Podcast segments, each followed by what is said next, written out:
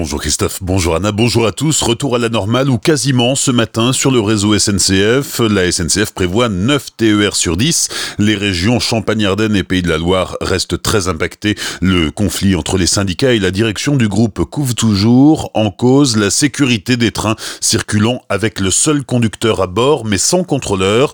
Dans un courrier adressé hier à la direction régionale de la SNCF, l'inspection du travail Grand Est va dans le sens des syndicats et préconise la suspension des trains circulant avec un seul personnel à bord, le temps que les risques liés au travail isolé soient correctement considérés, ce à quoi le directeur général sécurité de la SNCF répond que ce genre de situation est prévu et couvert par plusieurs réglementations en France et en Europe.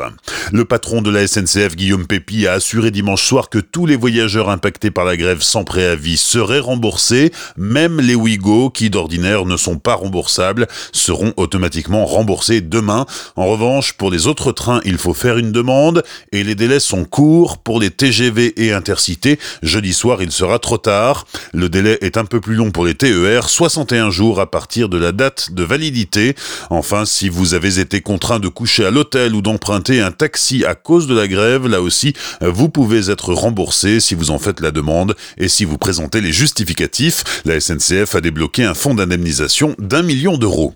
Aujourd'hui, ce sont les personnels des laboratoires d'analyse qui font grève. Le mouvement doit durer trois jours et a pour but de protester contre plusieurs millions d'euros d'économies que la sécurité sociale veut imposer aux labos en 2020.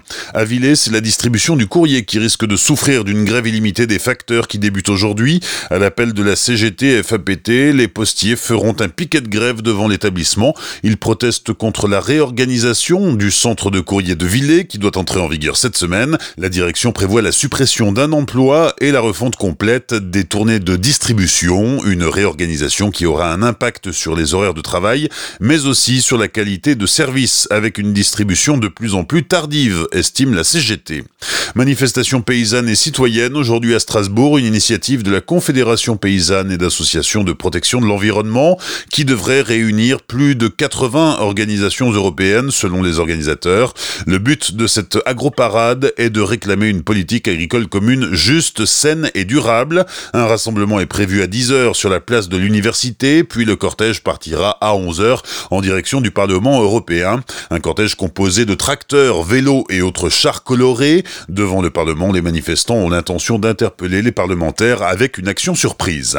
L'arbre du marché de Noël de Strasbourg a été coupé hier matin dans la forêt de Burch, près de Bernay. 33 mètres de haut, 10 tonnes. Il surplombera la place Kléber à Strasbourg pour les fêtes de fin d'année.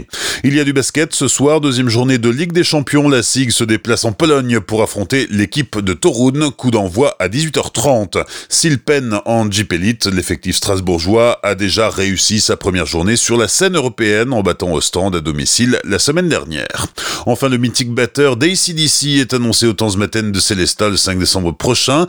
Chris Slade donnera un concert événement où il jouera avec son groupe de nombreux titres de légende. Batteur depuis plus de 50 ans, Chris Slade a joué pour Tom Jones, Manfred Mann's Earth Band, Gary Neumann, Jimmy Page ou Gary Moore. Infos et réservations sur chrislade.com. Bonne matinée et belle journée sur Azure FM, voici la météo.